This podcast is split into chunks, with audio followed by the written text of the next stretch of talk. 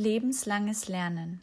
Kein Begriff könnte meinen nächsten Gast besser beschreiben als dieser. Sabine hat bereits ein Berufsleben gelebt. Sie ist studierte Kunsthistorikerin, hat auch lange Zeit als Kunsthistorikerin gearbeitet. Sie hat sich dazu entschlossen, noch einmal von vorne zu beginnen und ein zweites Berufsleben in der IT-Branche gestartet.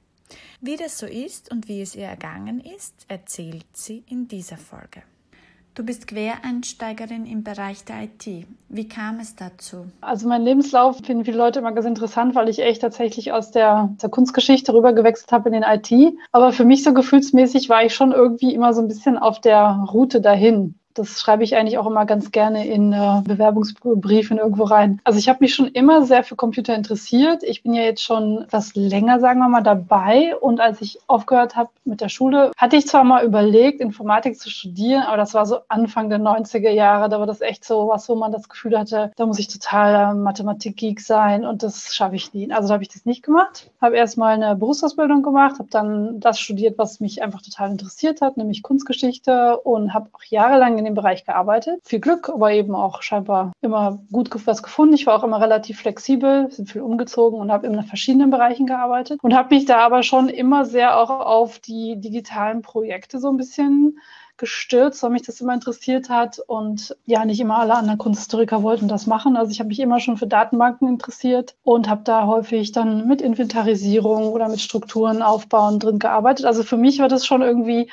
war ich irgendwie schon immer in dem Bereich tätig, habe dann aber sehr viele Projekte geleitet und habe dann eben irgendwann gedacht, naja, ich möchte eigentlich nicht immer nur coole Projekte ausdenken und jemand anders macht denn das, sondern ich wollte das dann eigentlich auch selber machen können. Und dann bin ich halt, als ich nach Österreich umgezogen bin, hatte ich auch erst einen anderen Job und habe dann hatte dann eine kurze Unterbrechung, weil ein Vertrag ausgelaufen ist und habe gesucht und dann hat mir das AMS waren so freundlich und haben dann eben als Weiterbildungsmöglichkeiten hatte ich dann die Möglichkeit in so einem Coding Bootcamp teilzunehmen.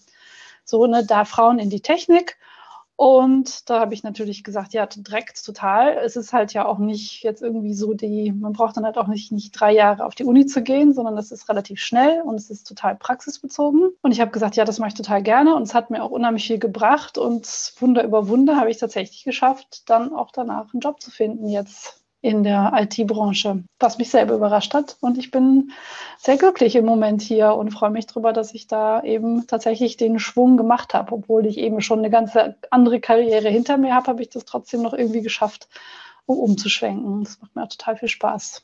Wie ist es dir in diesem Coding Bootcamp gegangen? Ich war erst relativ skeptisch, weil es ist halt ein kleines Startup in Wien und die hatten das Konzept aus Amerika übernommen, was an sich jetzt nicht negativ ist oder so, aber ich hatte das Gefühl, naja, schauen wir erstmal, ne, was ist so, ob das das auch wahr macht. Und es ist ähm, so dieses Konzept war, dass man eigentlich hauptsächlich sich die Inhalte mehr oder weniger selbst abends oder in meinem Fall dann abends, nachts ähm, eben darauf vorbereitet.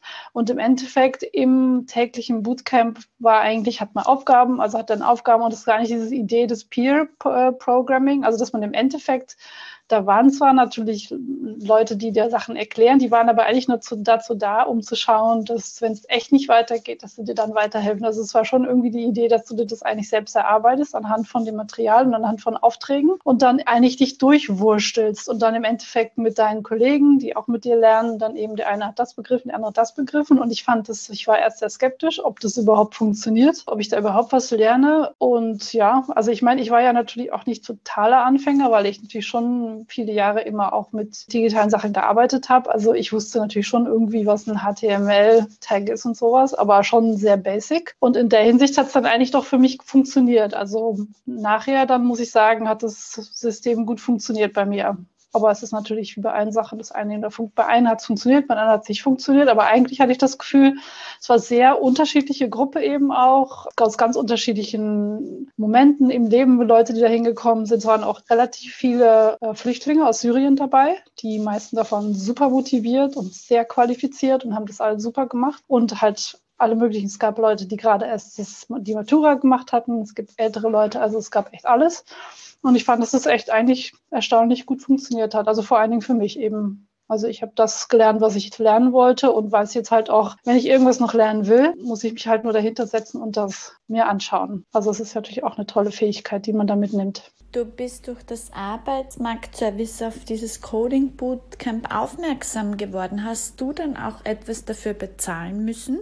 Ja, weil ich ja eben gerade in dem Augenblick arbeitssuchend war. Und es gibt halt so bestimmte Fortbildungsmaßnahmen, die man, während man arbeitssuchend ist, ja beim AMS anfragen kann. Und ich hatte die tolle Möglichkeit, dass die mir eigentlich meine Arbeitslosenhilfe weitergezahlt haben und gleichzeitig dieses Coding Bootcamp auch bezahlt haben. Und das war dann für mich natürlich eine totale Win-Win, weil ich konnte, also es ist sozusagen, ich glaube, vier Monate lang und es ist Vollzeit. Und die Vollzeit hatte man auch nötig. Also ich hätte da nicht nebenher noch arbeiten können. Das ist schon eine, tolle Möglichkeit. Und wie gesagt, also ich bin nicht die einzige Lehrgang, in dem ich drin fahre, die hinterher auch tatsächlich damit einen Job gefunden hat. Also insofern würde ich sagen, hat sich für ein AMS irgendwie jetzt auch ein bisschen gelohnt. Hättest du für dieses Coding Bootcamp auch bezahlt, wenn das AMS nicht gewesen wäre? Also der Preis ist natürlich nicht wenig, aber ich hätte das auch gezahlt. Aber das Problem ist natürlich eher, dass man sich halt auch mehrere Monate lang frei machen muss. Also es ist ja eigentlich doppelt, ne? Man zahlt ja eigentlich doppelt. Man zahlt ja dadurch, dass man nicht arbeiten kann und man zahlt natürlich dann auch noch für den Kurs. Das muss man sich dann überlegen, ob man das eben finanzieren kann. Ich habe das in Anspruch genommen, was mir mir angeboten hat und ich war sehr dankbar dafür, dass ich das eben so machen konnte. Was hätte es deiner Meinung nach gebraucht oder würde es brauchen, damit du auch dafür selbst bezahlen würdest? Sagen, wenn mir ein Arbeitgeber natürlich sagen würde, wenn du dieses Bootcamp machst und das schaffst, dann hast du hinterher einen Job für mich oder so, wäre natürlich eine Möglichkeit. Oder wenn es zum Beispiel die Möglichkeit gibt, dass man das Teilzeit machen kann. Also wenn man zum Beispiel sagt, ich kann irgendwo eben 20 Stunden arbeiten und das eben in Halbzeit machen, das wäre sowas. Aber ja, ich meine, es ist nicht ganz billig. Dieses ist ja im Endeffekt, es ist ja eine, eine Firma, also es ist nicht irgendwie eine öffentliche Schule, wo man sagt, da studiert man gratis. Es ist also, es ist schon eine Investition, die man sich überlegen muss. Wie gesagt, ich habe jahrelang immer gedacht, ich möchte ganz gerne was mehr machen in Richtung Coding, hatte dann aber im Endeffekt immer Jobs und Kinder und ein Leben und habe es dann eigentlich bis dahin immer gedacht, naja, ich würde ja ganz gerne mal wieder, aber ich habe es bis dahin dann immer nicht geschafft. Und das war für mich eine gute Gelegenheit. Also im Endeffekt habe ich dann die Arbeitslosigkeit oder die zwischen zwei Arbeitsjobs zu sein natürlich dann für mich jetzt auch sinnvoll verwenden können. Von wie vielen Männern und Frauen warst du da umgeben? Oh, ja, das ist fast schon drei Jahre her. Vielleicht so zwischen 20 und 30 Leuten, würde ich sagen. Es war schon tatsächlich, weil eben viele wie ich auch aus diesem expliziten, aus diesem AMS-Programm kamen, was so schön heißt Frauen in die Technik, waren schon diverse Damen da auch da. Aber es waren auch einige da, die tatsächlich über andere Programme waren oder die selbst finanziert haben oder ja. Also es war schon sehr da eigentlich war eine sehr gute Balance. Was sicher auch geholfen hat für dieses Peer Programming, dass man halt irgendwie, ich meine, es läuft für einige Frauen halt einfach besser. Also wenn man was nachfragt, dass man das halt lieber bei einer anderen Frau nachfragt, wo man nicht das Gefühl hat, die können das vielleicht schon alle, so naja, diese typischen Sachen, wo man immer denkt, dass man es eigentlich, dass Männer das irgendwie besser verstehen, was ja totaler Unsinn ist. Hast du Unterschiede zwischen Frauen und Männern in diesem Bootcamp bemerkt? Frauen und Männer sind nicht gleich, ne? was natürlich aber natürlich nicht bedeutet, dass wir nicht die gleichen Rechte und die gleichen Möglichkeiten haben, wenn man sich damit befasst. Aber es ist mehr so die Herangehensweise. Ich meine, wir sind alle anders sozialisiert, aber jetzt, dass ich sagen muss, dass die Frauen sich äh, dümmer angestellt haben oder besser gewesen sind, beides stimmt nicht. Also ich meine, es waren wahnsinnig motivierte und, äh, und sehr kollegiale Männer und Frauen dabei. Wie gesagt, wir hatten dann, wir standen immer in so kleinen Grüppchen herum und hatten dann nach einer Zeit, nach ein paar Tagen, hat man so ein bisschen so sein Grüppchen gefunden, mit dem man immer herumsteht und mit denen man ganz gut zusammenarbeitet. Und da waren in meinem Fall Männer und Frauen dabei, halt, die einem mehr jetzt auf andere Art und Weise wahrscheinlich irgendwie gepasst haben. Es gab einige, die halt mehr auch wirklich sich da vor allen Dingen anderen Leuten viel geholfen haben. Und es gab einige, die vor allen Dingen für sich selber gearbeitet haben. Die haben für sich selber ihre Aufgaben gemacht. Also wir mussten sozusagen jeden Tag am Ende des Tages musste sozusagen, was man erledigt hat, musste, konnte man zeigen. Und dann wurden die Sachen, die gut gelöst waren, wurden halt gezeigt im Plenum. Da gibt es einige Leute, wo man dann merkt, dass sie das sehr wichtig finden, dass sie sozusagen sich herausstellen können. Und einige, denen war es wichtiger, um anderen Leuten zu helfen. Die waren damit zufrieden, wenn sie es einfach gelernt haben für sich selber. Aber da konnte ich nicht großartig sagen, dass das jetzt Männer- oder Frauenspezifisch war. Das würde ich eher sagen, in diesem Fall eine Charaktersache. Stichwort Sozialisierung. Wie bist du sozialisiert worden? Also meine Eltern sind eher konservativ, würde ich jetzt mal sagen. Trotzdem hatte ich nie das Gefühl, dass mir bestimmte Sachen irgendwie nicht erlaubt sind oder so. Keine Ahnung. Ja, wahrscheinlich, wenn man dann das jetzt wieder, ich bin ja schon etwas älteren Datums, also insofern hat, äh, merken, wenn man dann wieder zurückschaut, denkt man natürlich schon, ja, bestimmte Sachen sind mir irgendwie wahrscheinlich über die Werte schon irgendwie angenommen. Meine erste Berufsausbildung war so der ganze Klassiker. Ich habe halt eine Berufsausbildung im Büro gemacht, so in der Idee von da kann man ja immer einen Job mitfinden, was auch wahr ist, denn ich habe sehr häufig während meines Studiums dann in Büros gearbeitet und habe dann natürlich sehr viel besser verdient als Leute, die kellnerten. Also insofern fand ich das jetzt nicht schlimm. Weil dann natürlich irgendwie mein Bruder mehr in die Richtung Chemiestudium irgendwie nicht wirklich gepusht wurde, aber irgendwie mehr motiviert wurde. Aber ich war immer schon in der Schule total schlecht in, in Naturwissenschaften, weil ich natürlich auch die klassischen Lehrer der 80er Jahre hatten, die eigentlich immer nur mit den Jungen geredet haben und die Mädchen total ignoriert haben. Du hast im Vorgespräch kurz erwähnt, dass du zwei Kinder hast. Hast du das Gefühl, dass sich bei den Lehrpersonen was verändert hat, wenn du das mit deiner Schulausbildung vergleichst? Naja, die Sache ist die, ich bin in Deutschland zur Schule gegangen. Meine Kinder gehen jetzt im Moment in Österreich in die Schule. Meine Kinder sind aber, also wir sind mehrmals umgezogen. Also meine Tochter ist das erste Mal zur Schule gegangen in den Niederlanden und danach sind wir auch noch nach England umgezogen. Das heißt, meine Kinder haben schon drei Schulsysteme erlebt und ich natürlich dann auch mit den Kindern zusammen. Also das ist schon, da gibt es schon Riesenunterschiede. Und also ich meine, im Endeffekt, als ich jetzt gesehen habe, wie das österreichische Schulsystem ist, über meine Kinder dann natürlich, hatte ich schon das Gefühl, das ist, da hat sich nichts verändert von meiner Schulzeit, also quasi nichts. Da war ich jetzt nicht so wahnsinnig glücklich mit, aber es ist in diesem Fall das Beste, was wir haben. Und da auch ist es sehr unterschiedlich, welche Lehrer sie kriegen. Also ich meine, ja, meine Tochter ist jetzt gerade sehr glücklich, weil sie in Chemie und Physik neue Lehrer bekommen hat. Kommt jetzt dieses Jahr in die, in die Oberstufe und hat jetzt gerade dieses das vergangene Schuljahr sind einige Lehrer in Pension gegangen, weggegangen und hat sie neue Lehrer bekommen und auf einmal sind die beiden Fächer total cool und versteht sie alles und findet sie sie eigentlich total gut. Woran man dann wiederum merkt, dass sie halt einfach, dass es daran liegt, wenn ein Lehrer Kinder motivieren kann und ihnen halt deutlich macht, warum das spannend und interessant ist und dann machen die auch mit. Wenn es halt einen Lehrer hast, der das nicht macht oder den das nicht interessiert. Meine Kinder haben eine Musiklehrerin, die sie beide nicht mögen und die scheinbar auch nicht so wahnsinnig motiviert ist. Mein, mein Eindruck. Dann haben sie halt nicht viel Lust auf, haben sie nicht viel Spaß an Musik, haben sie im Moment mehr Spaß an Biologie und Chemie. Muss man Kinder motivieren oder motivieren sich die nicht selbst, wenn sie eine Lehrperson haben, die für sich selbst einfach motivierend ist und bei der man das Gefühl hat, die macht ihren Job gerne und ist in ihrem Element? Ja, also mit Motivation ist nicht, dass man Kinder irgendwie zeigen, dass man Kinder sozusagen sagen muss, äh, du kriegst irgendwas, wenn du das jetzt lernst. Nee, die Motivation ist ja so ein bisschen etwas, was äh, daraus hervorkommt, wenn jemand echt ähm, sein Fach cool findet und eben auch irgendwie deutlich macht, warum es relevant ist und warum die, die Kinder eben, also sozusagen ist mehr dieses Interesse wecken in der Sinn von, dass man es eigentlich eine Art intrinsische Motivation, finde ich dann eigentlich. Es geht mir ja auch, wenn ich jemandem zuhöre, der total für sein Thema brennt, finde ich das auch spannend, aber jemand, der nur so labert und im Endeffekt hat man das Gefühl, die sitzen da nur und müssen irgendwas abarbeiten, dann finde ich das Thema halt auch nicht spannend. Ne? Das ist ja auch für Erwachsene nicht viel anders. Äh, ich meine, im, im, Studium erinnere ich mir da auch den einen oder anderen Professor, wo ich immer denke, warum stehst du da? Es ist wahrscheinlich ganz normal, auch vielleicht der Tag, aber meistens ist es eben, wie motiviert Leute sich auch in sich selber sind für ihren Job und für ihr Fach. Was ist jetzt dein Job? Also ich habe sozusagen eigentlich nach diesem Bootcamp, habe ich äh, ganz kurz in einem Projekt gearbeitet für die Uni Wien. Da habe ich eigentlich nur eine Internetseite ähm, zusammen mit einer Bekannten programmiert, mit einem kleinen digitalen Café. Das war eine sehr coole Sache, weil ich das mitentwickelt habe.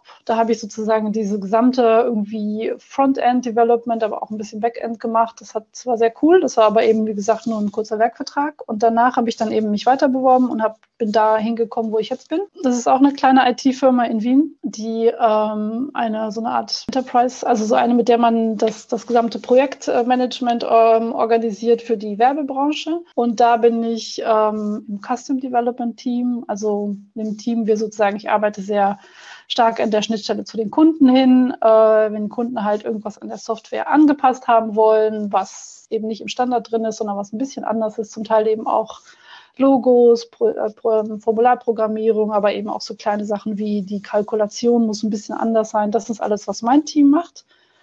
Also ich habe schon noch recht viel mit Kunden zu tun, aber es ist nicht mehr ganz so wie früher in den Tagen, als ich selber Projekte total geleitet habe, wo ich dann echt mit Stakeholdern und weiß ich nicht was alles. Also es ist schon für mich irgendwie, ich finde es viel entspannender. So, ich habe meine Tickets und ich arbeite die ab und ich finde das total cool, dass ich kaum Meetings habe im Moment. Ah, oh, super. Ich muss nicht telefonieren, also wenig. Ähm, ja, also für mich ist das schon, also im Vergleich zu wie ich früher gearbeitet habe, ähm, finde ich das jetzt im Moment sehr entspannend, weil ich einfach eben an meinem Computer sitze, ich arbeite meine Sachen ab. Ähm, also die ganzen Aufträge, die schon sehr abwechslungsreich sind und man dann immer was Neues. Ich spreche mit meinen, meinen Teamkollegen ab, wenn ich irgendwas nicht kann. Aber dann hat man sie auch wieder hinter sich und es geht sozusagen, es ist ein ganz anderer Rhythmus, als ich vorher gearbeitet habe den ich im Moment sehr entspannt finde, sehr angenehm. Was kannst du Frauen mitgeben, die das auch machen wollen? Es ist tatsächlich nie zu spät. Und ich meine, also das ist auch eine von den coolen Sachen, die ich jetzt das erste Mal in meinem Leben merke, zum Beispiel ist, dass es, ähm, jetzt ich jetzt auf einmal in der Branche bin, wo Mitarbeiter gesucht werden. Also ähm, also wie gesagt, ich habe eigentlich eine schöne Stelle, aber trotzdem werde ich noch hier ganz regelmäßig auf LinkedIn und anderen, anderen Kanälen von den Recruitern angeschrieben, ob ich nicht Lust hätte, mich da und da zu bewerben. Ich meine, als Kunsthistorikerin echt, dann ist es das, dann ist es das Weltbewegendes, weil das passiert einem als Kunsthistoriker nie. Ne? Da muss man ja meistens immer irgendwie sozusagen auf die Knie fallen, dass man überhaupt irgendwo einen Vertrag hat und so. Also man wird einfach als Mitarbeiter ganz anders gewertschätzt, was ich sehr schön finde. Und ich denke halt einfach, dass darum natürlich auch die Offenheit, um eben Quereinsteiger zu nehmen oder zu sagen, dass man zum Teil eben auch Leute sagt von, okay, wenn, es eine Basis gibt, dann können wir die Leute sozusagen ja irgendwie noch, noch Learning on the Job. Das ist halt eine große Möglichkeit natürlich, dass man, wenn man, aber man muss natürlich schon das Interesse haben, es muss einen schon interessieren und man muss halt auch natürlich Lust haben, um was Neues zu lernen.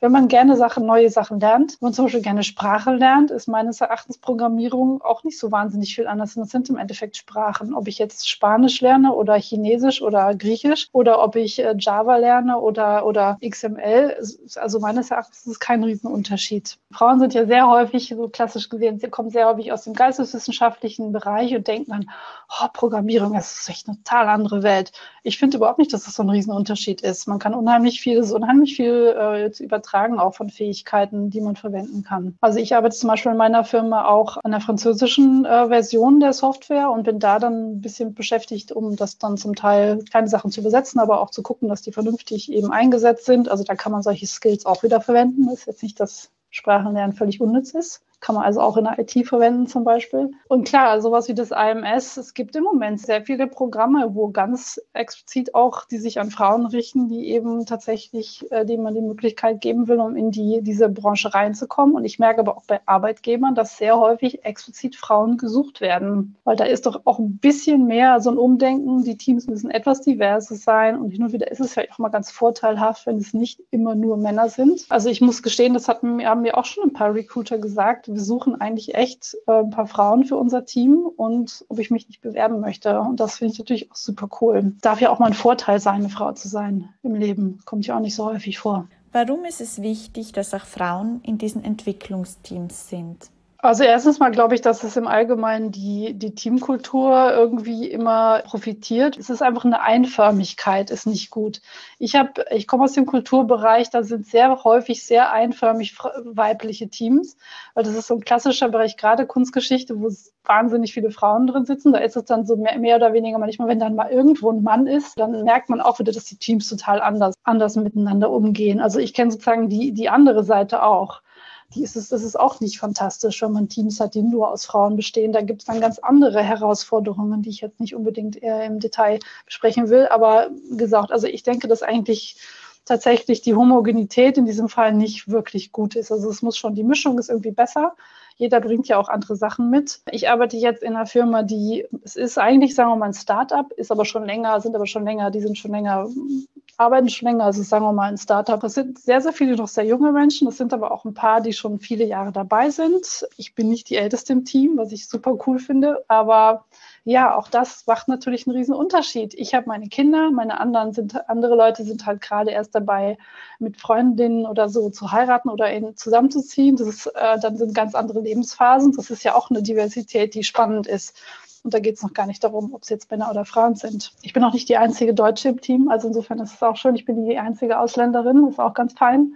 auch da braucht man eine bestimmte Diversität. Also die Diversität braucht man ja auf verschiedenen Ebenen, wenn es irgendwie geht. Du hast vorher schon gesagt, dass HTML für dich immer schon ein Begriff war. Inwieweit war Technologie in deinem Alltag vor diesem Veränderungsprozess relevant? Wenn da der Computer kaputt war oder wenn da technische Geräte kaputt waren, hast du da Hand angelegt? Mein Mann ist Philosoph. Also ich bin Kunsthistorikerin, aber ähm, die Sache ist tatsächlich bei uns so, dass immer, das fand ich sogar sehr lustig, als meine Kinder sehr klein waren, da gibt es ja diese Bücher, wenn die ganz klein sind, wo so Gegenstände drauf sind und dann zeigen sie immer, das ist das und das ist das. Und die Gitarre, die war vom Papa und die Bohrmaschine war von der Mama bei uns, weil ich war diejenige, die Ikea-Sachen zusammengebaut habe und äh, wie gesagt Sachen in die Wand gebohrt habe. Also ich bin immer, ich mache ich mach auch gerne Sachen mit meinen Händen. Ich habe mal in einem Museum gearbeitet für Glas, also ähm, also Kirchenglas, also Stained Glas, ähm, Glasmalerei. Und da habe ich zum Beispiel auch in der Glaswerkstatt gearbeitet. Ich kann Glas schneiden, ich kann, ich kann Glas löten. Also solche Sachen finde ich auch super cool. Ja, ich bin schon eher der, die, die praktische Person, ganz untypisch für Frauen. Ich kann zum Beispiel auch Karten lesen. Ich kann mich sehr gut orientieren. In der Hinsicht bin ich genauso wie du. Wie gehst du jetzt damit um, wenn du jetzt Frauen triffst, die dann so Aussagen sagen wie, ma, das rühre ich gleich gar nicht an, das muss mein Mann machen, das ist eine Männersache. Was macht es mit dir? Also da bin ich ziemlich genervt, aber auch eben manchmal auch frustriert, weil ja, ich meine, ich kenne halt natürlich auch die Eltern, die man so halt als Mama in, äh, in mit, mit schulgehenden Kindern hat man ja immer wahnsinnig viel Kontakt mit halt den Eltern und den anderen Müttern und, und Männern. Und ja, es gibt natürlich noch immer wahnsinnig viele Frauen, die sind super ausgebildet, haben tolle Studien gemacht, Juristinnen, Betriebswirtschaftlerinnen, also wirklich toll ausgebildet und die machen, also ja, die Kinder sind dann so alt wie meine, also schon irgendwie in in der Zeit, wo man sagt, die brauchen nicht mehr ständig Beschäftigung zu Hause und trotzdem machen die eigentlich quasi nichts. Also so, das ist, das ist ja natürlich auch mein, mein Urteil. Also ich finde das dann schade und ich habe da schon meine Probleme mit, wenn dann da doch noch immer so viele Frauen sich dann dafür entscheiden, um nicht arbeiten zu gehen. Also auch mit ihrer Zeit dann nichts anderes zu machen, als zu shoppen und halt Yoga zu machen und solche Sachen. Also ja, das ist natürlich auch sehr stereotypisch, aber ja, also ich weiß nicht, ich bin, ich habe da schon meine Probleme mit. Aber gut, ich meine, es ist natürlich jedem seine eigene Entscheidung. Ich sage das den Leuten nicht ins Gesicht, weil ja, ich will sie auch nicht vor den Kopf stoßen und es ist ja im Endeffekt auch nicht meine Sache, um über jemanden zu urteilen, aber wir urteilen natürlich alle über andere Leute die ganze Zeit, weil jeder andere Erfahrungen hat. Aber ja, also ich finde es schade, sagen wir mal. Und für mich wäre das nie eine Option gewesen. Die einzigen Phasen bei mir, wo ich nicht gearbeitet habe, war, wenn ich tatsächlich Arbeit gesucht habe ein großer Grund auch, warum ich nicht so scharf drauf war, um im deutschsprachigen Raum meine Kinder zu haben, war, weil ja hier diese ganze Sache ist, irgendwie Mamis müssen ja mindestens ein Jahr zu Hause bleiben und am liebsten zwei oder drei, bis die Kinder dann endlich mal irgendwo untergebracht werden können. Das war auch nicht meine Wahl. Ich war sehr froh, dass ich meine Kinder, die waren sechs Monate zu Hause und das war schon drei Monate mehr, als ich eigentlich, also eigentlich die, die gesetzliche, eigentlich hätten sie nur drei Monate zu Hause sein können. Ich hatte so sechs Monate zu Hause, weil ich im öffentlichen Dienst gearbeitet habe damals. Und ich war so glücklich, als ich nach sechs Monaten wieder arbeiten gehen konnte. Meine Kinder sind in Tagesbetreuung gegangen, die super waren. Echt. Die waren da so glücklich. Die hatten so viel Spaß da. Die hatten motivierte Betreuerinnen, die hatten tolles Essen da und die konnten dann sehen, was die anderen Kinder schon alles können. Und die konnten dann auf einmal direkt schon krabbeln und fanden alles total cool. Also ich muss sagen, ich habe es nie bereut, dass ich sie in in die Betreuung gegeben habe. Hast du jetzt auch Unterschiede zwischen Mädchen und Buben bei den Freunden deiner Kinder beobachtet? Klar, es gibt natürlich, ich meine, ja, es ist sehr schwierig, seine Kinder total im Vakuum natürlich zu erziehen. Denn ich meine, im Endeffekt ist es schon so, dass Kinder dann natürlich auch mitgezogen werden, in dem, wie die, die Gesellschaft so ist. Also ja, die, die Jungen zum größten Teil gehen zum Fußball oder viele davon. Mein Sohn macht Karate und meine Tochter tanzt. Das ist ja so ganz klassisch. Die durften aber alles machen, was sie wollen. Ich habe übrigens auch mit ihnen schon einen kleinen HTML-Kursus mal gemacht. Es gab ja mal irgendwann so Ferien, so Semesterferien, wo, wo das Wetter schlecht ist, haben wir dann gesagt, so, jetzt lernen wir mal ein bisschen wie ein Computer funktioniert. Wie war das? Ja, die fanden das schon cool. Also die fanden das schon interessant, um das mal zu wissen. Außerdem, weil ich ja jetzt auch in dem Bereich arbeite, fanden sie es schon cool, um ein bisschen was zu wissen. Und die haben das natürlich jetzt beide in der Schule schon irgendwie mal anwenden können, dass sie zeigen konnten, dass die eigentlich schon das eine oder andere wissen, wie irgendwas funktioniert. Zum Beispiel, dass man bei einer Internetseite aus Spaß einfach, wenn man eben diese Developer-Tools öffnet bei Chrome, dass man dann zum Beispiel den Titel der Schule einfach ändern kann auf der Seite im Browser. Ich versuche es den Kindern ja ja auch, dass es lustig ist. Die müssen ja merken, dass es dich irgendwie, dass es dir irgendwie auch eine bestimmte Macht gibt. Also Macht in dem Sinne, aber dass, dass man natürlich Sachen verändern kann, das ist schon cool, dass es gar nicht so schwierig ist und dass es irgendwie lustig ist. Das ist erstmal das Wichtigste. Mehr brauchen sie erstmal nicht zu wissen. Wenn sie irgendwas interessiert, dann erkläre ich Ihnen mehr. Meine Tochter hat inzwischen einen Blog angefangen, also die kennt sich jetzt schon relativ gut mit WordPress aus, weil sie das gerne wollte. Sie wollte gerne schreiben. Und wenn sie irgendwann noch mal was anderes machen wollen, dann helfe ich ihnen dabei und schauen, wie wir das aufsetzen.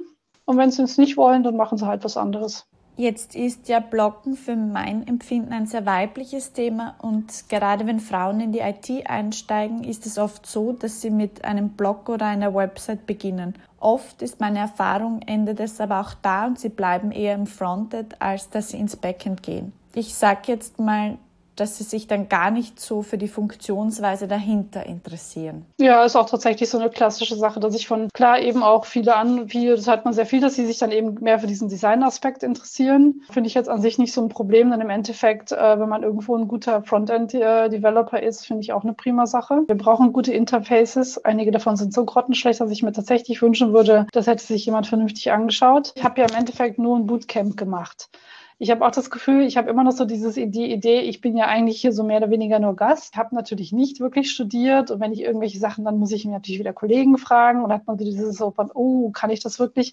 Ich meine, ich habe noch eine Riesenliste von Sachen, die ich alle noch mir beibringen will oder die ich noch erarbeiten will. So dieses Imposter-Syndrom hat man, glaube ich, als Frau ja doch irgendwie mehr. Vielleicht haben wir da mehr das Problem, dass wir das, dass wir dem zu viel zuhören.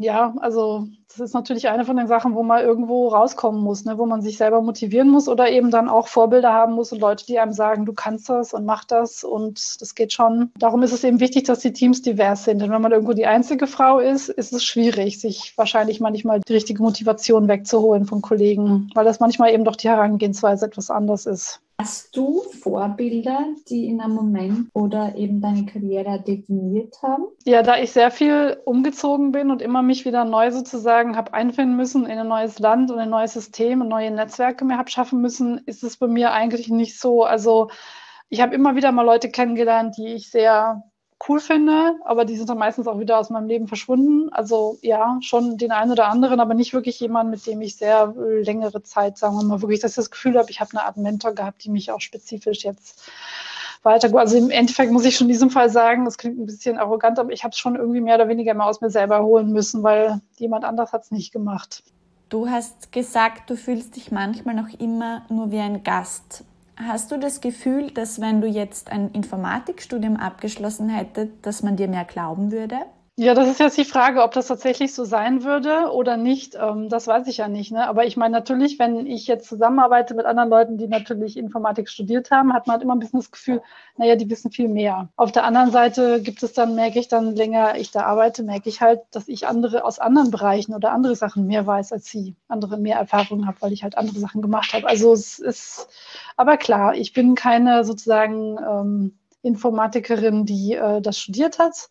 Aber ich kann da ganz gut mitleben im Moment. Im Moment komme ich ganz gut weiter und ich merke halt eben auch, dass ich mir vieles noch aneignen kann und im Moment passt es für mich prima. Aber ich glaube, das, äh, das sind auch Sachen, die sich ein bisschen ändern, weil es eben immer mehr diese, diese unterschiedlichen Wege auch gibt in diese Karrieren rein. Es gibt eben Leute, die dann eher diese HTLs gemacht haben, die mit mir auch gearbeitet haben. Das ist ja eigentlich auch super gut. Die wissen zum Teil auch viel mehr als ich. Aber gut, die haben auch nicht studiert. Aber das ist dann wieder was anderes. Wie gesagt, es gibt Leute, die, ich habe sogar einen Kollegen, der ist ein totaler Autodidakt. Wie der das geschafft hat, ich keine Ahnung, aber der ist der ist in unserem Core Development Team.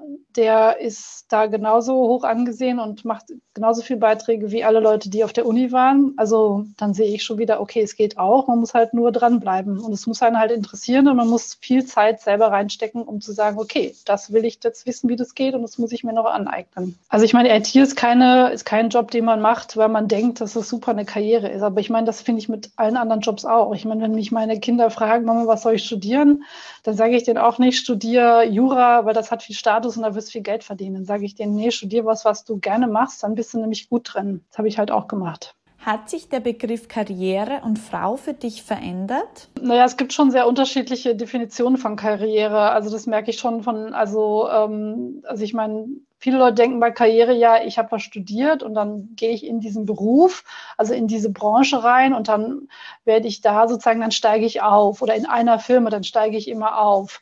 Das ist natürlich eine, auch das ist natürlich eine Karriere, so die ganz klassische, aber ich habe da eigentlich eine andere, also ich, für mich ist es, ich habe einen ganz anderen Lebenslauf. Für mich ist in diesem Fall das so, ich bin immer wieder äh, in neuen Regionen oder in neuen Ländern, habe ich immer wieder geschafft, in meinem Bereich einen Job zu finden. Das finde ich an sich schon, äh, bin ich an sich schon sehr froh, dass ich mir das immer geschafft habe. Und ich hab, bin halt auch immer in Arbeit geblieben. Ich habe mich nicht immer, sagen wir mal, ähm, jetzt auch vom sicher vom Lohnniveau her, wenn man immer wieder wechselt, arbeitet, verbessert man sich nicht immer und vielleicht auch nicht unbedingt immer von, wie viele Leute man mal, äh, für wie viele Leute man verantwortlich ist. Wenn man das wichtig ist, ist, dann habe ich vielleicht keine Karriere gemacht, dann habe ich mich häufig mehr seitwärts wieder entwickelt. Aber für mich war es schon wichtig, weil ich mich immer, ich habe immer wieder andere Sachen gemacht, ich habe immer wieder neue Sachen gemacht, Sachen, die mich weitergebracht haben und die ich für mich dann sozusagen, wie gesagt habe, ich habe eben immer wieder diese Entwicklung gemacht, mehr in Richtung digitale Jobs, digitale Projekte, digitale Kenntnis auch. Und das ist für mich dann sozusagen der Karriereweg, der für mich wichtig ist. Du hast viele unterschiedliche Kulturen kennengelernt. Was ist für den Erfolg von Frauen in der Technologiebranche wichtiger? Ist es das Netzwerk oder sind es die Fähigkeiten? Definitiv beide mindestens genauso wichtig. Netzwerk ist tatsächlich was, das man niemals unterschätzen sollte. Das ähm, höre ich auch von vielen anderen Leuten. Ich habe es auch schon auf YouTube-Kanälen gehört. Also man sollte so diese Idee, wenn ich gut genug bin, äh, wenn ich gut studiere und ich habe einen super Abschluss, dann komme ich irgendwie sozusagen so die Qualität kommt von selbst nach oben. Das habe ich inzwischen schon gemerkt, ist eigentlich eine, ist ein Mythos. Wenn man gut ist, ist man gut. Das heißt aber noch immer nicht, dass man das dann auch schafft. Weil es gibt immer irgendjemand, der irgendjemand kennt, der irgendwo einen Job kriegt, wo man dann hinterher denkt, warum kriegt der einen Job? Oder der einfach früher, der oder die einfach zum richtigen Zeitpunkt, zur richtigen Zeitpunkt irgendwie beworben hat. Das ist ja manchmal auch einfach eine Glückssache. Manchmal denkt man, ja, da habe ich echt Glück gehabt. Das heißt aber nicht, dass ich schlecht gewesen bin wählen, sondern einfach, dass ich als gut qualifizierte Person im richtigen Augenblick den richtigen Arbeitgeber gefunden habe oder das richtige Projekt. Ich habe auch schon mal in der Position gesessen, dass ich Leute sozusagen annehmen musste, also dass ich sozusagen auch Bewerbungsgespräche abgenommen habe. Und dann ist es manchmal auch, dann hat man sechs Leute, die sind alle super qualifiziert und du hast einen Job. Also wo drauf äh, wählst du denn aus? Und dann ist es sehr häufig, sind es total Sachen, die eigentlich nichts mit dem Job zu tun haben. Ist es jemand, der irgendwie gut überkommt? Gibt, hat, die, hat der oder die Person noch irgendwelche anderen Skills oder irgendwelche anderen Sachen, die nichts mit dem Job zu tun haben, aber irgendwie doch noch eine, eine Anfüllung sind.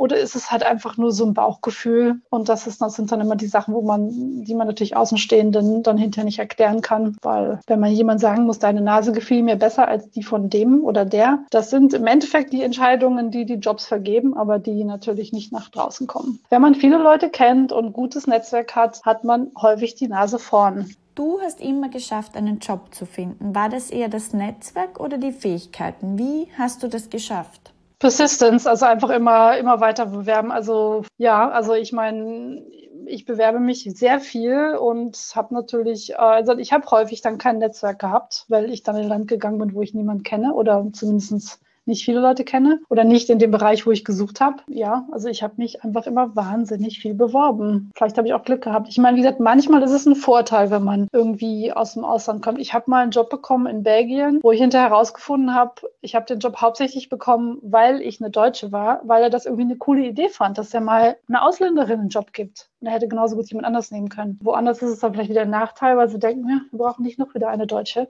Also ja, das weiß man aber nicht. Erzählt ja auch niemand. Ne? Wir hatten schon genug Deutsche, wir wollten nicht noch eine haben. Woanders ist, sagen sie dann, oh cool, jemand, der schon mal woanders gewesen ist. Auch da viel Glück. Du hast so viele Dinge erlebt hattest so viele Jobs in anderen Ländern. Wenn du jetzt einen Titel über dein Leben schreiben würdest, welchen Titel würde das haben? Ich glaube irgendwie sowas wie äh, Information Professional oder so habe ich mir mal überlegt, weil ich bin nicht mehr ich bin nicht mehr wirklich Kunsthistorikerin. Ich habe aber auch noch nicht das Gefühl, dass ich hinschreiben muss irgendwie Informatikerin. Wie gesagt, Information Professional verwende ich sehr gerne, Heritage Professional, so einfach sowas. Ob das jetzt ein Titel für mein Leben ist, ähm, Jack of all Trades ist sehr männlich belegt gibt es keine Deutsche, gibt es nicht wirklich eine weibliche, weibliche Form für, würde ich jetzt mal sagen. Ja, das ist nicht was, wo ich jetzt wirklich schon ähm, das mir überlegt habe. Ich, meine Biografie ist noch nicht geschrieben, also insofern habe ich da noch nicht mit angefangen. Also ich versuche schon irgendwie eher im, äh, im, im Jetzt und Hier zu leben und dann eben dem, was ich erlebt habe, das mitzunehmen, was, wo ich denke, das hat mir was gebracht, das kann ich jetzt wieder weiterverwenden. Und ansonsten schaue ich nach vorne und schaue, wo ich eigentlich hin will, was ich gerne noch machen möchte.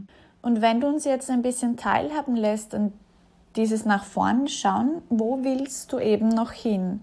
Wann würdest du sagen, jetzt habe ich es geschafft? Naja, geschafft. Also ja, ich habe kein deutliches Ziel, wo ich sage, oh, wenn ich das erreicht habe, dann habe ich es geschafft. Nee, also bei mir ist es immer wichtig, dass es mir halt noch Spaß macht dass ich das Gefühl habe, ich kann mich weiterentwickeln und ich lerne noch neue Sachen. Ich habe halt nie durch meine ganze Umzieherei auch nie so wahnsinnig lang bei meisten Arbeitgebern gearbeitet. Insofern ist es für mich mal ein Ziel, um mal echt ein paar Jahre bei einem Arbeitgeber zu bleiben. Weil das hat ja auch so seine Vorteile, dass man mal irgendwo echt lange im Team ist, sich gut auskennt, die Leute gut kennt und so. Also das wäre sozusagen jetzt was, wo ich im Moment sage, das würde ich ganz gerne mal haben. Aber ich bin eigentlich jemand, der irgendwie doch immer noch so ein bisschen die Ohren so ein bisschen offen hält von schauen wir mal, ob sich irgendwo noch was ergibt, wo ich dann denke, oh, das ist eine Herausforderung, die jetzt im Moment gerade zu mir passt und wo ich auch das Gefühl habe, ich kann das. Und dann muss ich natürlich auch gerade das Glück haben, dass jemand anders dann auch drin daran glaubt, das ist was ich, was ich kann. Also Vielleicht mache ich noch mal was anderes. Also ich habe immer wieder mal auch gesagt, ich fände es super cool, auch ähm, wieder den, in den Kultur- oder in den Digital Humanities-Bereich wieder zu gehen und dann doch aber eigentlich mit der IT wieder zurück eigentlich zu meiner ursprünglichen Liebe oder Studium zu gehen. Fände ich auch super cool. Ja, schauen wir mal, ob das klappt. Ansonsten bin ich da, wo ich im Moment bin, auch sehr zufrieden. Ich meine, das ist ja auch ein großer Luxus. Ich habe jetzt nicht so das Gefühl, also wie vorher so im öffentlichen Dienst, wo man manchmal nur Zeitverträge hat, dann ist es so, oh Gott, jetzt geht mein Vertrag demnächst zu Ende, dann musst du dir wieder was Neues suchen. Jetzt im Moment kann ich sagen, ich kann bleiben, ich kann aber auch gehen, wenn ich möchte. Und es gibt schon eine bestimmte Ruhe auch, wenn man das Gefühl hat, in dieser Branche hat man, wenn man einige Skills aufgebaut hat, ist man eigentlich auch, man findet wieder einen neuen Job. Man ist nicht irgendwie jetzt das Gefühl, dass man dann irgendwie jahrelang arbeitslos sein wird. Ist ja auch irgendwie schon, finde ich, sehr, sehr entspannt. Also dafür hat es sich auf jeden Fall auch gelohnt, diesen, diesen Switch zu machen. Gibt es Bereiche, wo du deinen Kindern ein Vorbild sein möchtest? Meine Kinder, glaube ich, haben inzwischen schon ganz gut begriffen, dass ich Arbeiten wichtig finde. Und ich merke das schon bei denen auch. Also die denken schon drüber nach, was möchte ich mal werden und was möchte ich studieren. Und also ja, also die, die kennen keine Hausfrau in, der, in dem Sinne von, die immer nur zu Hause herumsitzt und sich nur um die Familie kümmert, jetzt ohne dass ich da jetzt ein, ein, Urteil drüber geben will. Aber das kennen sie halt von zu Hause nicht. Und insofern hoffe ich natürlich, dass sie dann auch das Gefühl haben, Arbeiten ist was, was dich irgendwie, was auch total gut zu tun ist, was es jetzt, es ist eigentlich gut zu machen mit einer Familie. Vor allen Dingen jetzt im Lockdown haben wir natürlich, muss ich schon sagen, als Working Parent ist es schon, die, das ganze Homeoffice hat viel Vorteile gehabt natürlich auch seine Herausforderungen. Aber für mich, muss ich sagen, hat es vor allen Dingen viele Vorteile gehabt, weil ich das natürlich die Kombination dann mit Kindern, die in der, im Homeschooling sind, ist einfach viel besser. Schauen wir mal, was davon übrig bleibt in den nächsten Jahren. Ich hoffe, dass ich das nicht wieder ganz aufgeben muss. Kann eigentlich jeder einfach so in die Tech-Branche einsteigen? Ja und nein, würde ich sagen. Ne? Es ist, ist eine Frage der Motivation und was man eben dafür einsetzen will. Also ich würde sagen, jetzt mal, wer das schaffen will und wer sagt, ich möchte das lernen und es interessiert mich, warum sollte es nicht jeder lernen können? Es gibt ja sehr viele verschiedene Niveaus, die man einsteigen kann. Es muss ja nicht jeder Algorithmen schreiben. Ne? Das ist, äh, tue ich übrigens auch nicht. Das ist natürlich wiederum was, was ich glaube ich dann auch nämlich, wenn ich jetzt wieder die Schulen sehe, was also jungen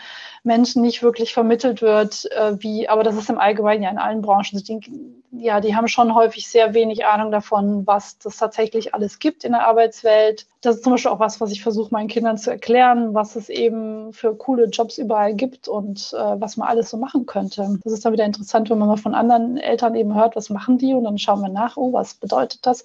Heutzutage natürlich übrigens so coole YouTube-Kanäle. Da kann man sich natürlich schon sehr, sehr viel mehr Informationen holen, dann als ich so alt war und dann mir überlegen musste, was, was studiere ich. Die Informationsquellen waren schon anders. Was hat meine Tochter letztens gefunden? Sie hat irgendeine Astrophysikerin gefunden in Oxford. Die hat einen eigenen YouTube-Kanal, das ist eine total junge, aber super, eine super motivierte und qualifizierte Dame. Und die hat ihren eigenen YouTube-Kanal und erzählt den Kindern, was das ist, wie man als Astrophysikerin durch den Tag kommt, was sie genau macht. Und das ist natürlich super cool, weil da hat man das Gefühl, ja, klar, könnte ich auch. Ich unterschreibe das total, was du sagst. Ich habe das Gefühl, dass gerade wenn es um das Thema Kinderbücher geht und um Berufe, so klassische Berufe, abgebildet werden wie Arzt, Pilot, Tierarzt, Lehrerin, Friseurin. Es gibt eigentlich überhaupt keine Kinderbücher, die sich mit den, sage ich jetzt mal, neuen Berufen in der Technologiebranche beschäftigen. Das versuche ich auch mit TechShe Likes zu entwickeln, eben Kinderbücher, wo auch diese Berufe vorgestellt und adressiert werden, weil ich glaube, dass das nicht nur für die Kinder spannend ist, sondern auch für deren Eltern, wenn sie gemeinsam dieses Buch anschauen. Gerade jetzt auch für Mütter und natürlich auch Väter, um zu sehen, ah spannend, das gibt's, das macht man da in diesem Bereich. Ich habe halt nämlich schon den Eindruck, dass wir so Berufe in der Technologiebranche sehr schnell abtun mit, ich kenne mich eh nicht aus, brauch's gar nicht mehr weitererzählen.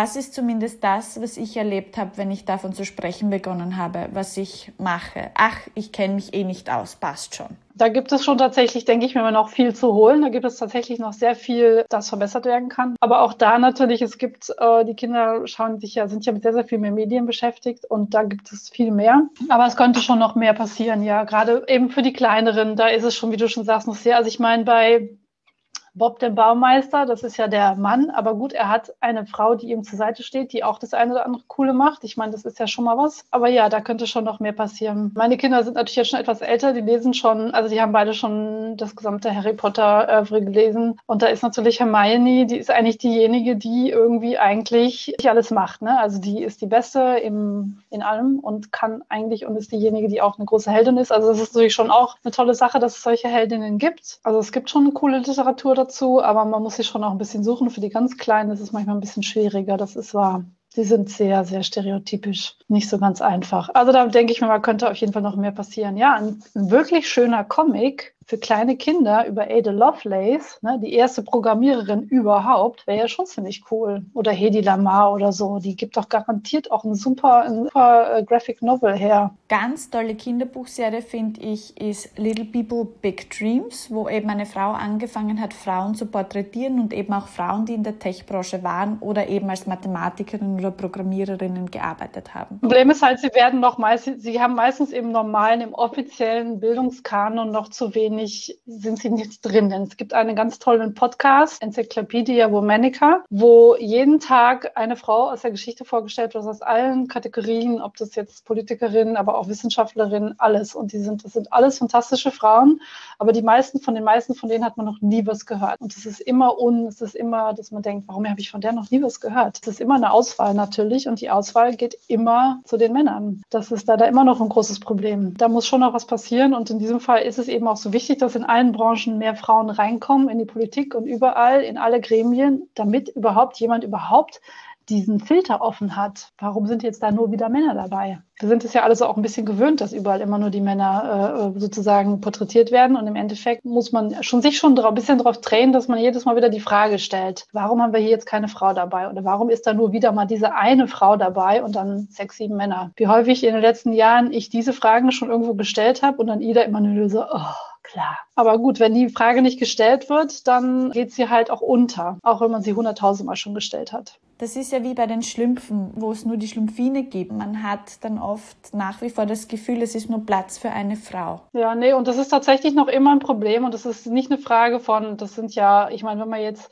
Sachen von früher, Filme schaut oder auch, auch sagen, gut, Bücher, gut, da muss man dann ganz klar auch sagen, okay, in der Zeit war das noch normal, aber ich meine, in Sachen, die neu produziert sind, sollte es nicht mehr drin sein, ist aber leider immer noch drin. Aber das liegt natürlich auch daran, weil die Netzwerke zum Teil eben, wie du schon sagst, die Netzwerke sind so wichtig. Ne? Denn wenn ich ein Journalist bin oder eine Journalistin und suche halt Experten zu einem bestimmten Thema, dann schauen die halt so ein bisschen rum, wen kenne ich, wen kenne ich, der noch jemanden kennt und dann kommen die häufig eben immer nur in den gleichen Netzwerken aus. Weil das ist ja, jeder macht sich's einfach, ne? dann sagst du, wen kenne ich noch vom Studium? Kennst du jemanden, der Experte darüber ist? Und dann kommen die häufig in diesen Männernetzwerken. Da sind häufig dann zu wenig Frauen drin, weil sie die einfach im Endeffekt dann auch wenig mitbekommen haben. Ich denke, dass es nicht immer bewusst ist, aber es ist unbewusst, funktioniert es noch immer perfekt. Wenn du jetzt für einen Tag noch mal ein Kind sein dürftest oder auch eine Jugendliche, was würdest du machen? Wenn ich das jetzt wissen würde von 20 Jahren, hätte ich wahrscheinlich schon gesagt, ich probiere doch mal Informatik zu studieren. Ob ich es dann geschafft hätte, ist nochmal sehr die Frage. Aber wie gesagt, Anfang der 90er Jahre Informatik zu studieren, ich weiß nicht, ob ich es überlebt hätte, aber vielleicht hätte ich es zumindest mal probieren sollen. Oder ich hatte auch mal überlegt, Architektur zu studieren. Habe ich dann auch nicht gemacht, weil irgendwie, weiß ich gar nicht mehr genau, hat mir auch irgendjemand ausge ausgeredet. Was sagen deine Familie und deine Freunde heute zu deinem Job? Ja, die meisten finden es schon ziemlich cool, dass ich überhaupt diesen Switch gemacht habe und dass ich es natürlich auch in diesem Fall einfach auch geschafft habe, um tatsächlich in dem Bereich zu arbeiten. Also das ist schon, an sich ist es nur positiv. Niemand sagt von, oh, schade, dass du nicht mehr, dass du nicht mehr im Museum arbeitest oder bei einer Kultureinrichtung. Also, also insofern positiv. Das ist natürlich auch schön, wenn man das Gefühl hat, das ist eine, was, was viele Leute irgendwie interessant finden. Viele Leute haben mich schon gefragt, oh, wie hast du das denn geschafft? Wie hast du das hinbekommen? Und dann habe ich ihm erzählt, na ja, ein bisschen Glück, ein bisschen eben, weil ich es unbedingt wollte und weil ich die zur richtigen Zeit äh, die richtigen Fragen gestellt habe beim ANS. Und dann hoffe ich natürlich, dass ich den einen oder anderen auch motivieren kann, um vielleicht auch mal so ein Bootcamp zu probieren, weil ich könnte mir dann vorstellen, dass der eine oder, der eine oder andere vielleicht auch denkt, na ja, es ist teuer und es ist viel Zeit und bringt es mir dann hinterher was. Und wenn ich dann sagen kann, Meister, ich habe es auch erst nicht geglaubt, aber ich habe tatsächlich einen Job gefunden und ich bin nicht die Einzige aus dem Kurs, dann gibt es anderen Leuten natürlich Mut. Man hätte auch äh, ein Studium anfangen können, aber dann wäre ich halt drei Jahre lang aus dem Arbeitsmarkt gewesen. Das wäre in meinem Alter und ich fand das jetzt für meine Lebenssituation, fand ich war das, passte das nicht zu mir. In dem Augenblick, wo man erstmal einen Job sucht, dann denkt man sich, ich probiere erstmal alles. Aber bin immer, habe immer schon auch versucht, für mich alles offen zu halten, auch gedanklich. Denn das habe ich manchmal das Gefühl, dass viele Leute dann immer denken, ja, ich habe ja das studiert und das will ich jetzt machen. Und dann finde ich nichts, aber dann bleibe ich trotzdem suchen. Und dann denke ich, nee, also wenn ich jetzt, wenn das nicht für mich funktioniert, schaue ich nach was anderem. Also für mich ist es wichtiger, dass ich weiterkomme und eben irgendwie dabei bleibe. Dann, dann habe ich das Gefühl, dass ich noch teilhabe, so zu Hause sitzen und entweder Geld auszugeben oder eben arbeitslos zu sein, ist, wie gesagt, das ist meine Sache überhaupt nicht. Ich brauche Beschäftigung. Gibt es Menschen dabei, die du eben ermutigt hast, auch diesen Weg zu gehen?